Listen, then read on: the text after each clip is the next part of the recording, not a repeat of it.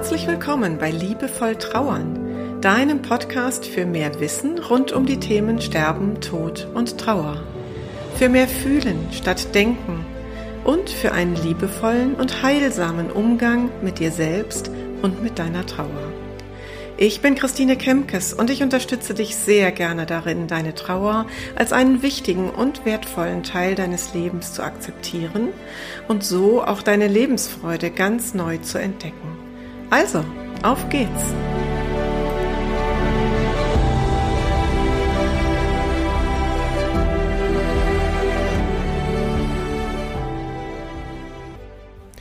Heute geht es um ein Phänomen, das mir in der Begleitung von Trauernden immer wieder begegnet, so auch in der vergangenen Woche. Und ich möchte es überschreiben mit der Frage, ist Trauer eine Leistung? Also geht es darum, dass du in der Verarbeitung deines Verlustes etwas leistest. Geht es darum, dass du bestimmte Punkte abarbeiten musst, um erfolgreich in Anführungsstrichen zu trauern. Es wird ja auch oft von Trauerarbeit gesprochen. Und dazu habe ich dir heute ein paar Gedanken mitgebracht.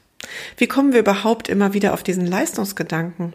Und ich glaube, da ist die Schlussfolgerung ganz einfach. Wir leben in einer Leistungsgesellschaft und viele von uns sind mit bestimmten Sätzen groß geworden, sind sozialisiert worden mit Sätzen, ich zähle mal ein paar auf und du kannst selber entscheiden, ob du die in deiner Kindheit und Jugend von zu Hause auch oft gehört hast.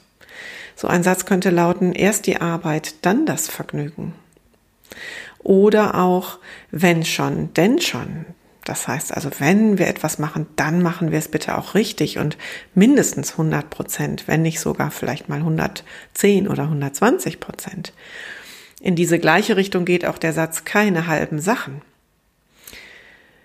Und das sind alles Sätze, die dazu führen, dass es uns schwer fällt, sowieso schon auch außerhalb von Trauerzeiten, einfach nur mal faul auf dem Sofa zu liegen oder im Garten nicht nur zu arbeiten, sondern sich auch da reinzusetzen und Luftlöcher zu gucken oder den Anblick der Blumen zu genießen. Also dieses vermeintliche Nichtstun fällt uns sowieso schon sehr schwer.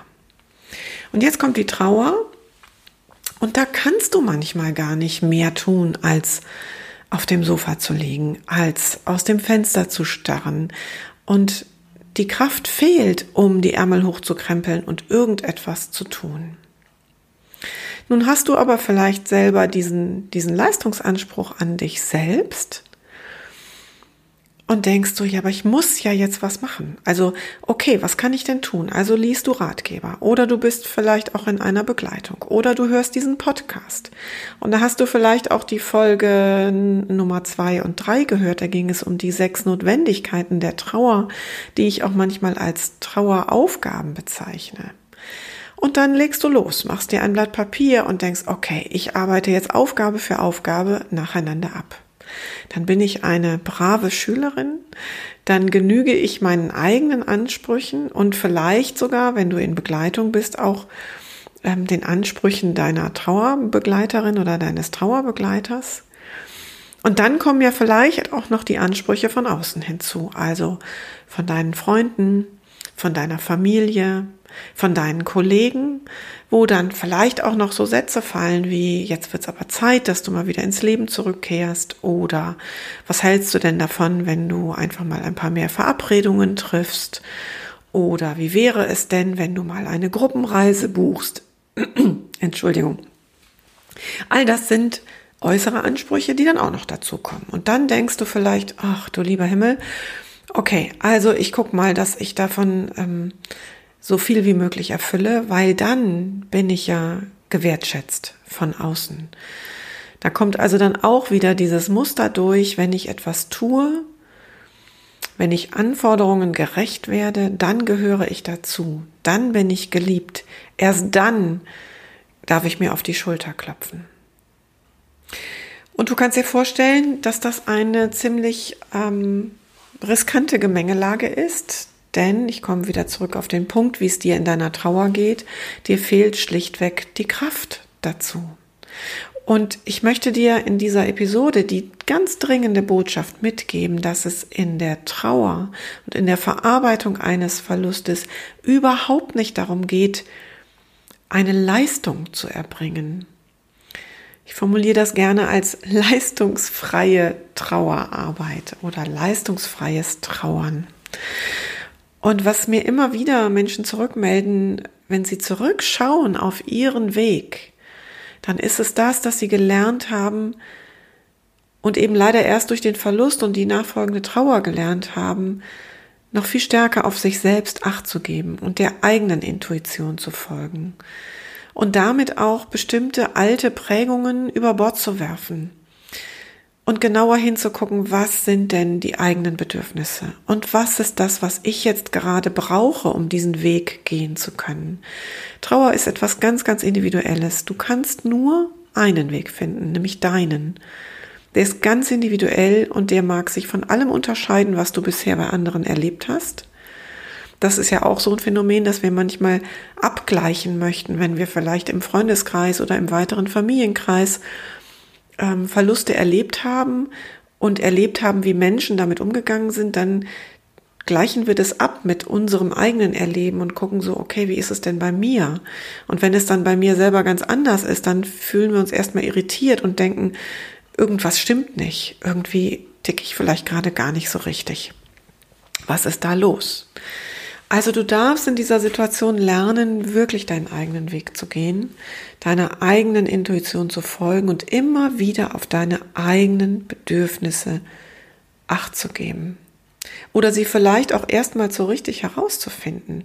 Denn wer sich immer sehr nach anderen richtet und sehr danach geht, den Anforderungen der anderen gerecht zu werden, der hat vielleicht auch irgendwann den Kontakt zu sich selbst in der Art verloren, dass es gar nicht so leicht zu beantworten ist. Was ist gerade mein Bedürfnis?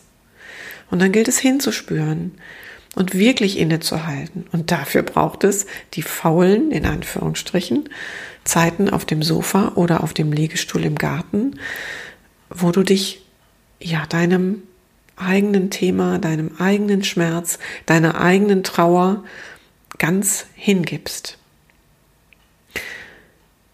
Das heißt, ich möchte dir mit dieser Episode auch ein Stück weit Druck nehmen, dass du etwas tun musst, dass du etwas leisten musst, dass es darum geht, irgendeine Liste abzuarbeiten. Darum geht es nicht. Es geht um das, was dir jetzt gut tut, was du brauchst, um ohne deinen geliebten Menschen weiterleben zu können. Und zwar in der Form weiterzuleben, dass dir dieser Schmerz nicht permanent auf der Brust liegt oder vor die Füße fällt und dich blockiert. Wenn du dabei dazu Fragen hast und dabei Hilfe benötigst, wenn du das Gefühl hast, irgendwie steckst du fest und es geht gerade nicht weiter für dich, dann empfehle ich dir, ja, verschiedene Möglichkeiten. Du kannst ähm, in weitere Episoden in diesem Podcast reinhören, wenn du vielleicht gerade zum ersten oder zweiten Mal dabei bist, dann hör dich mal so durch. Ich bekomme immer wieder die Rückmeldung, dass Menschen das durchaus sehr hilft und dass es schon so eine, so eine erste Soforthilfe ist. Die zweite Möglichkeit ist, schau dich nach einer Trauergruppe oder nach einer Selbsthilfegruppe um in deiner Region.